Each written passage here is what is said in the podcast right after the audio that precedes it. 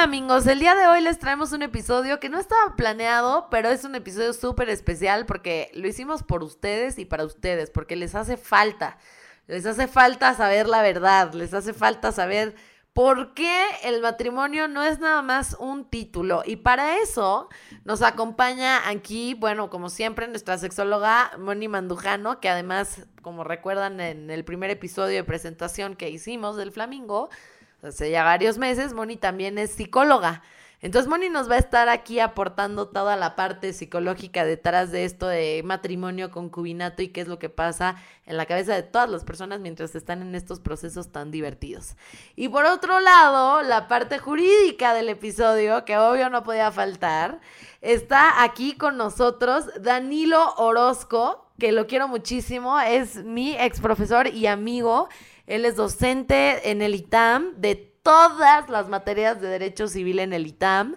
También ahorita es candidato a doctor en Derecho Civil y bueno, ha tenido una experiencia bastante amplia, diría yo de como unos 10 años más o menos, en notarías. Y bueno, aquí está con nosotros, dándonos clases en The Red Flamingo, poniéndole mucho picante, mucha salsa y mucho sabor a esta verdad detrás del mito. Bienvenido, Danilo, ¿cómo estás? Andreita, ¿cómo has estado? Qué gusto en verte. Y pues para responder todas las cuestiones que podría interesarle al público. Entonces, platícanos, de lo que tú percibes en estas generaciones actuales, lo que es el dating, ¿qué problemas se llegan a dar? Pues nada, o sea, realmente lo que pasa es que yo he escuchado mucho, o sea, yo hice este PEX porque he escuchado mucho que la gente siempre le dice a su pareja, o es muy común la queja de, ay, ¿para qué te quieres casar? Es solo un título. Y es como, no, güey, no es solo un título. Hay un chingo de diferencias y creo que últimamente como que la gente se ha ido con la finta de que ya el concubinato, pues ya dicen como, ay, pues ya tengo los mismos derechos de la esposa. Y pues la neta no es así, ¿no? Tengo entendido. Toda la razón, Andrea. Fíjate que mi abuelita tenía una frase muy bonita que era, mija, no te vayas a vivir en pecado. y ese tipo de cuestiones que podríamos pensar que se suelen dar, por decirlo así, nada más en las telenovelas, no tienes idea lo común que es. E incluso muchos estudios han dicho que ya es, digamos, un estilo de vida de las generaciones, los famosísimos millennials, el que no se quieren casar. Y ahí es cuando llegan a ver los problemas, cuando el amor se acaba, como todas las cosas buenas en esta vida. ¿Tú qué opinas de eso, mi moni? Andas muy calladita. Sí, ahora la que va a pedir consulta soy yo, porque yo soy Ah, llevo dos años de casada, que tampoco es tantísimo. Eh, la cuestión aquí es que justamente esto que dice Danilo es súper interesante y una de las cosas psicológicas que cambia muchísimo en la pareja y la dinámica de la pareja es cómo los trata la familia. Y se ha comprobado que no es lo mismo el concubinato que el matrimonio en la cuestión de ser tomado en cuenta por la familia de tu pareja y el hecho de que te consideren y te pidan permiso o te consideren para reuniones familiares o te consideren para ir a visitar y cosas así, es muy diferente la dinámica. Y eso es algo positivo del matrimonio, que se, que se toma más en serio a la pareja y se empieza a considerar como alguien a considerar, valga la redundancia, que en el concubinato se ha visto que a nivel psicológico, al menos en Latinoamérica, no, no pasa, pero no sé la parte legal que tanto influya, ¿verdad? Mira, Moni, esto que comentas es bastante importante porque muchas veces se cree que es una cuestión meramente social, pero vamos a poner el ejemplo típico y desafortunadamente es algo bastante común, que una persona tenga su catedral y tenga varias capillitas al lado. El problema que se suele dar es cuando ni siquiera son honestos. Esto típicamente pasa entre los varones, quizás nos podrías decir después un poco de si hay alguna diferencia entre la visión del matrimonio y concubinato al respecto. Pero lo que me parece muy interesante es que uno suele creer que nada más por el mero transcurso del tiempo, sin ninguna otra razón, puedes ya tener ciertos derechos, ¿no? En mi experiencia como abogado es bastante común que pase eso. Ahora, la diferencia típica que se podría pensar entre matrimonio y concubinato es que uno se celebra entre el juez del registro civil y el otro nada más por cohabitar con una persona para no hacer malos chistes al respecto. Pero lo que me parece de todo más importante, más allá de la visión de que uno es un papelito y uno no, primero hay que pensar o describir cuáles son los efectos y las consecuencias que trae el matrimonio. Además de la obligación alimenticia, naturalmente, ciertos deberes de cuidado. La cuestión más importante que no se suele pensar al momento de casarse es el tema del régimen patrimonial. Porque aquí es donde podemos encontrar la principal diferencia entre matrimonio y concubinato.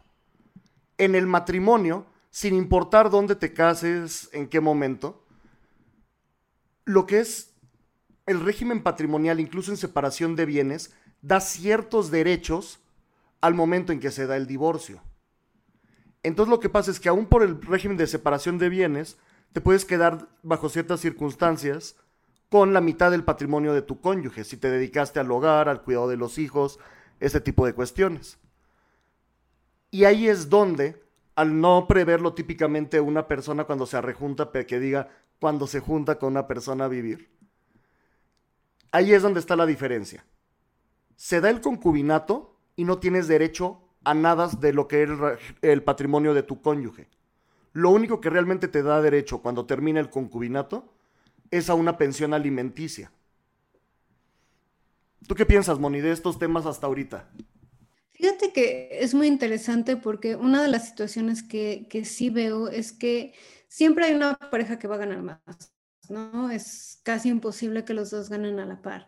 Y muchas veces, como estamos en un sistema económico, el que gane más se le valora más el trabajo. Entonces, muchas veces la persona que gana menos, sea hombre o mujer, empieza a sacrificar su trabajo porque dice, no, pues a la otra persona le va mejor. Voy a hacer yo este, lo que se llama... Em, pobreza de tiempo, que es voy a hacer las labores del hogar, voy a hacer todos los encargos, voy a hacer en aras de que la otra persona pueda trabajar y producir más. Y justamente esta situación a nivel psicológico nos da una autoestima diferente y nos hace pensar que la otra persona vale más. Y a la hora de separarse te acostumbras a cierto estilo de vida, te, acostumbras a ciertas cosas que sí por, lo que yo he visto cuando se divorcian mis pacientes, si les ayuda a divorciarse como amigablemente, sí es mucho esta parte de quiero sentirme con la protección. Y muchas veces el divorcio sí puede dar esto porque sí hay un juez o hay alguien que dictamina qué se hace y eso les da mucha seguridad porque les da miedo que aparezca otra persona y de repente se olviden de cuidarse o, y en el concubinato, sí, que es como un, exacto, es como un cierre, como que les dan la herramienta para decir vas a estar bien sin importar qué. Y en el concubinato es, pues nada más se va. y a veces no hay este cierre o no hay esta sensación. Em, bueno, eh, otra cosa que quería aclarar era... Em, Cinco años es la demanda por pérdida de tiempo, ¿no? Ese tema de la demanda por pérdida de tiempo nada más se da en las telenovelas, desafortunadamente. No, existe como tal yo lo decía como un hecho total. ¿En serio? Fíjate que es algo bastante común eso que pasa, pero como Andrea y yo sabemos, muchas cosas de que aparecen en las telenovelas en Hollywood no son tan reales. Oye, pero déjame, déjame terminar mi otra duda, porque la audiencia tiene. Hace rato mencionaron que ser concubina, a lo único que te da, no te da acceso al patrimonio de tu pareja, pero nada más te da acceso a una pensión alimenticia. Ahora, centrémonos en la banda mañosa que existe allá afuera. Entonces, si yo tengo un esposo que quita todos sus bienes, estamos en separación de bienes, ¿no? O en incluso bienes mancomunados, lo que sea, cambia de escrituras, lo que sea, todos los bienes de Addis que no tienen nada, pues qué tanta diferencia sería eso entre entre eso y una pensión, porque al final del día, o sea, yo creo que la gente allá afuera también se está preguntando en este momento, ¿por qué, o sea, qué es la diferencia entre, o sea, por qué me importaría si ya me están dando una pensión, ¿me entiendes? O sea, ¿por qué me, me estaría preocupando que no tengo el beneficio de acceso al patrimonio de la otra persona? Si de todos modos yo ya tengo acceso a una pensión y puedo inflar esa pensión, no sé, un chingo hasta que la juez o el juez me dé pues la pensión que necesito. Entonces, ¿por qué me importaría estar casada? Mira, más allá de cualquier cosa, la gente es muy optimista en cuando se casa, típicamente, incluso en mi experiencia, ¿no? Entonces lo que hay que entender como punto de partida para todo esto es básicamente que lo que tú puedes reclamar cuando se llega a dar el divorcio puede llegar a ser incluso el lugar donde vas a vivir con los niños. El problema que se suele pensar cuando hay una separación por concubinato en lugar de una separación por divorcio es que el que sea dueño de la casa o del inmueble donde vivía en un departamento, pues es el que va a ser dueño prácticamente de todo lo demás. A diferencia de, incluso si te casas bajo separación de bienes, podrías llegar a obtener ciertos derechos patrimoniales para tu subsistencia, más allá de la mísera pensión que te puedan tocar. Ahora, el concubinato también es otra cuestión que importante mencionar porque como bien dice Andrea, hay gente muy mañosa en este mundo. Y es que, un error común que se da es que se te olvida divorciarte, si se puede llamar tal cosa, nunca lo haces por desidia, pero ya te separaste de tu esposo, de tu esposa, y te juntaste incluso con alguien más. Esa segunda persona no se va a considerar que va a tener ningún tipo de derecho. Porque para que pueda haber concubinato necesitas tener el estado civil de soltero. Eso es importantísimo. Entonces siempre penalicen los papeles del divorcio. Sí, de hecho eso nos tocó en un examen. Quiero, quiero... si hay banda está escuchando esto, eso fue pregunta de examen, literalmente. Y en el caso era... Literal, era como la banda no tenía literalmente no se había divorciado oficialmente, o sea, ya llevaba siglos separado el güey de la vieja y todo el pedo, pero no lo había hecho oficial, no lo había llevado a la parte legal, no había pagado impuestos por hacer ese acto tan atroz, bolas, ¿valió? P-word su concubinato. Que, bueno, dicen que por desidia, pero ahí me voy a meter yo, muchas veces es evitación, porque mucha gente ve el divorcio como el fracaso y psicológicamente les cuesta mucho trabajo firmar ese papel porque ven como una gran falla el haberlo hecho. Entonces prefieren evitarlo y estar en la negación a pesar de que ese sí es un matrimonio fracasado porque ya ni viven juntos, cada quien tiene su pareja y demás. Pero el hecho de decir estoy, eh, tengo un divorcio, sí es una cuestión como súper fuerte psicológicamente. Sí. Sí, es correcto, la diferencia no es la misma. Porque cuando se acaba el amor en el concubinato, pues agarras tus cosas en una maleta y te vas. Cuando se acaba el amor en el matrimonio, como bien dijiste, pues incluso psicológicamente te puede causar muchas situaciones. Sí, la gente se, se casa, como tú dices, los optimistas nos casamos haciendo esta promesa justamente de vamos a luchar por la relación. O sea, a pesar de que me salgas con la jalada que me quieras salir, te prometo que no me voy a ir a la primera y que voy a hacer mi luchita por quedarme ahí. Y es una promesa muy fuerte. Pues sí, pero como bien dices, para una vez que haces estas promesas, pues la intención es que las tienes que cumplir, por el amor de Dios, y no para qué te casas, para qué te unes con otra persona. Pero no sé qué piense incluso Andrea al respecto sobre la cultura de los millennials. ¿Tú crees que realmente, Andrea, les da lo mismo el papelito o si en el fondo sí siguen creyendo que el papelito importa? pues son muy curiosos porque yo, yo lo que he visto es que como les conviene, así es como va funcionando, ¿no? Te voy a decir lo que he visto por parte de la mujer y por parte del hombre porque tengo amigas mujeres y amigos hombres que han pasado por esta misma discusión de lados distintos, ¿no? Entonces, en mi experiencia, no estoy diciendo que todas las experiencias sean iguales, ya van a empezar a mamar. No, güey, no, no todas las experiencias son iguales, ok. Listo. Entonces, lo que le quería decir era, efectivamente, o sea, como mujer, hay muchas mujeres que dicen como, ay, no mames, mi novio no me quiere dar el papelito. Y el argumento es, pues, si no es importante para ti, porque los güeyes dicen como, ay, X, güey, es solo un título, no mames, vale madres, porque es solo un título y pues no, no, nuestro amor no, no lo necesitamos plasmar en un papel para que sea verdadero. Amigas, si escuchaste eso, corre. O sea, porque de verdad, de verdad, neta, de verdad, pobrecitas de las chavas. O sea, después están así como, güey, mi novio me dijo eso y hasta ya. Para ellos, para no sentirse mal, se compran el mismo pedo, se compran el mismo show y se quedan ahí viviendo con el güey siglos, teniendo la esperanza de que algún día les va a pedir matrimonio cuando la neta, quién sabe si pase eso algún día. Y puta, se me hace bien mala onda, o sea, y sí, y mucha, y mucha banda de la, de la banda millennial en ese sentido, o sea, como que quieren hacer el coco wash para no comprometerse y decir que es lo mismo. Entonces para nosotras, para muchas mujeres, pues sí nos importa, ¿no? Sí nos importa porque no, güey, no es lo mismo, hay un chingo de derechos diferentes. Y por otro lado, culturalmente hablando, como decía Moni, eh, también no se ve igual, y menos en la sociedad mexicana. O sea, yo no estoy diciendo que así debe de ser. Si hay banda que es feminista escuchando esto, no estoy diciendo que así debería ser. Sin embargo, es la realidad. Hoy en México la realidad es que no te ven igual si eres la esposa que si eres eh, la persona que está viviendo con el güey. Es más, hasta las amantes para poner el cuerno.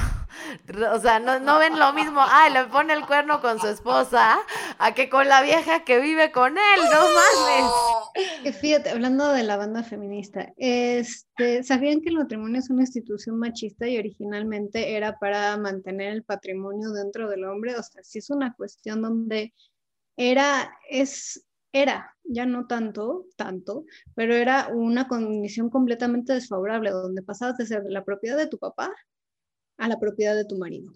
Básicamente era una transacción de negocios. Ahorita este, no los venden como si las mujeres son las que quieren siempre y demás, porque sí queremos el compromiso y sí queremos esta promesa de no te vas a ir y estas situaciones, pero la verdad es que originalmente era una institución que le convenía al hombre y le sigue conveniendo al hombre, solo que ahora está la presión social y psicológica de, ah, el hombre no tiene que querer. Y hay hombres que se mueren de ganas y la, los amigos le, le, presionan para decir que no se muere de ganas y también le huyen también por cómo les van a ver. Y eso es bien importante. Sí, así que en resumen, hasta para eso están pendejos los hombres, güey, porque les conviene algo y ni para ni eso agarran el pedo, güey, está cabrón. Conclusión del episodio. Oye, no, perdón, la verdad es que otra, ajá. Díganme de conclusión para los optimistas que sí estamos recién casados y queremos seguir casados, ¿por qué si conviene el matrimonio, no? Digo, ya que estamos en esto, aparte a ver, psicológico, ¿qué ventajas se tienen? Sí, ¿qué otra, ¿qué otra ventaja tiene el matrimonio que el concubinato no tiene? La seguridad en caso de que se llegue a acabar la relación. En el concubinato no tienes ninguna. En el matrimonio tienes todas. ¿Cómo, cómo, cómo? Aclara, aclara. Que sin importar bajo qué régimen te cases, en dónde te cases, siempre vas a estar protegido por la ley en caso de que haya sido el cónyuge que principalmente se dedicó a cuestiones del hogar o que esté en desventaja patrimonial del otro. Entonces la diferencia en caso de que el amor se acabe es bastante importante. Pero, por ejemplo, para los que no piensan disolver el matrimonio, hay ventajas dentro del matrimonio, ¿no? Por ejemplo, yo tengo entendido que los hijos, o tengo entendido que, por ejemplo, eh, toco todas las maderas del mundo, pero que yo o mi pareja se llegan nos llegamos a enfermar. Y Exacto. Los, derechos de decisión, ese tipo de situaciones donde sí te conviertes literal en la familia de esta persona. Yo toda Positivos, positivos, no se van a divorciar. Es correcto, es correcto. Dicen. No, ya. No, ya, o sea, fuera de broma, sí. O sea, yo creo que Moni quiere como. ¿Qué beneficios tengo yo si no me pienso divorciar? Si no pienso que se vaya a la verga mi matrimonio, ¿cuál es la diferencia entre estar casada y estar en concubinato? Qué optimista, qué optimista, pero Sí, si no la gente va a decir, ah, es solo un papel y solo me lo dices en caso de que nos separemos. Entonces ya les damos, estamos dando otra excusa, ¿no? Y ahorita es, ok, queremos firmar este papel porque nos ayuda a... Mira, una profesora que tuve en la carrera hace ya tiempos del Paleolítico decía, a ver, antes de preguntar cómo se van a divorciar, cómo se van a juntar, primero asegúrense que hay amor. Porque sin importar qué hagas con la persona, si es por matrimonio, si es por concubinato, el punto sigue siendo elegir la persona correcta antes siquiera de preguntarte todo lo demás. Si ese es el punto de vista, entonces no hay ninguna diferencia, porque todo va a ser, por decirlo de alguna manera, certero. Pero jurídicamente. Pero jurídicamente hay que tener en cuenta cifras de divorcio, cuestiones importantes, pero también hasta por una cuestión de tranquilidad, y me imagino que nos podrías hablar muchísimo de eso en alguna ocasión, que no te genera dependencia económica de la otra persona, citando lo que comentabas. En el concubinato, en caso de que se termine, solo puedes llegar a tener derecho a una pensión, pero no a tener un lugar donde vivir, no a tener facilidades. Entonces la cuestión me parece muy importante indicar que toda esta plática es, como bien dijiste, inútil para un optimista, pero para alguien que quiere prever cosas me parece importante. Bueno, pero hay algo que dijo Moni que sí es muy cierto, es el derecho de la esposa de, en muchos países, las decisiones médicas, o sea, por ejemplo, si estás en un hospital, en muchos países eh, no puedes tú tomar decisiones de si tu esposo está en coma, qué se va a hacer con él, si eres la concubina. Eso es correcto, sí, en ese sentido vas a tener esa cuestión, por ejemplo, ¿qué otra diferencia sustancial realmente habría? Simple y sencillamente el probarlo. Porque cuando tú te casas te dan un documento que se llama acta de matrimonio, copia certificada, pero en el caso del concubinato vas a tener que estar teniendo que siempre, si quieres llegar a probar siquiera que existe, hacer un juicio antes. Entonces, no sé, la cuestión me parece muy importante que la principal cuestión es patrimonial. No, pero ya encontré otra que acabas de decir. O sea, qué hueva, güey. O sea, yo me casaría porque qué hueva probar que eres mi esposo, ¿sabes? O sea, o que eres, o que eres, o sea, sí, o sea, es como, güey, qué hueva probar que en serio tenemos una relación. ¿Por qué chingados lo tendría que probar, güey? O sea, yo me ofendería muchísimo. Ay, no, no, no estoy hablando, o sea, no, eh. A ver, las personas que viven solas no hay pedo. O, o con alguien, así no, güey. Me da mucho miedo la gente. A ver, no. A ver, no. Cada quien sus cubas, cada quien. Pero yo en lo personal es que sí sería así como, güey, no mames, cabrón. O sea, ni siquiera me puedes dar la seguridad jurídica de que cualquier pedo que haya, cualquier decisión que se tenga que tomar, si compramos una casa, lo que sea que tengamos que hacer, tener un hijo, ponerle un nombre, registrarlo en el, en el registro cuando nazca, o sea, todas esas cosas, resulta que si un día te me pones pendejo, tendría que probar que tenemos una relación, güey, no chingues. Moni, ¿tú qué piensas? Es que sí, a nivel psicológico sí afecta. Y de hecho, incluso afecta en positivo y en negativo. Afecta, otra vez, vas, ya sé que estoy de psicóloga hoy, pero va a salir la sexóloga en mí. Afecta negativo en el momento que sienten que hay una presión de costumbre.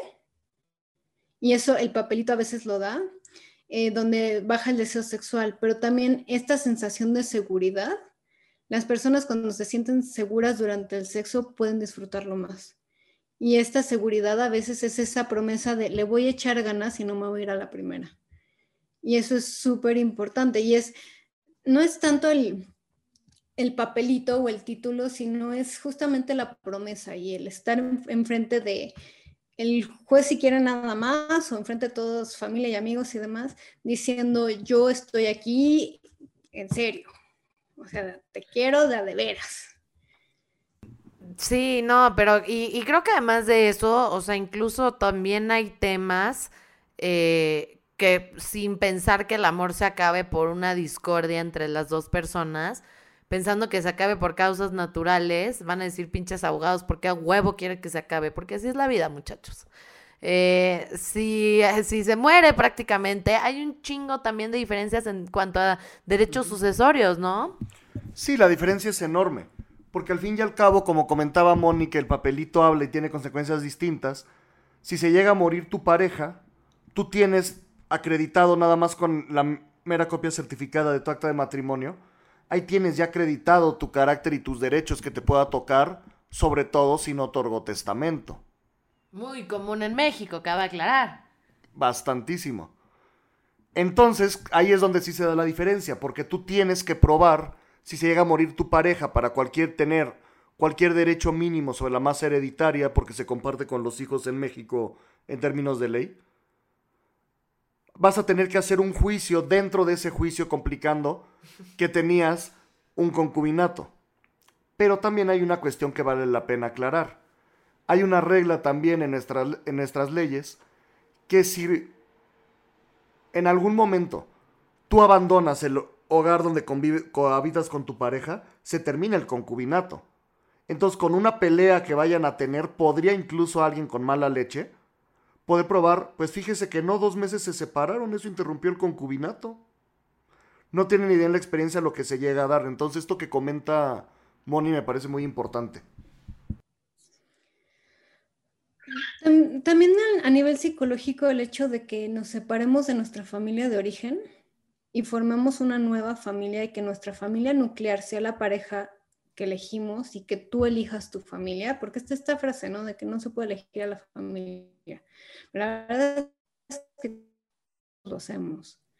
Y la cuestión de que se elija a nivel legal y que tenga una validez y que tenga esta, este ritual de cierre, así como el divorcio es un ritual de cierre, el matrimonio es un ritual de, cierre de tu vida como de tu familia de origen, que es mamá, papá, hermanos.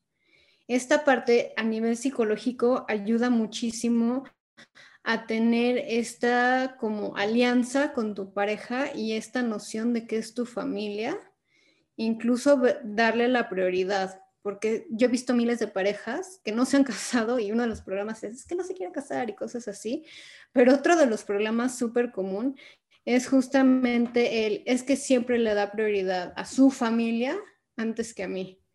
Entonces se está haciendo como tu familia, mi familia, y nosotros nada más nos juntamos así por, para juntar los genitales casi, casi, ¿no?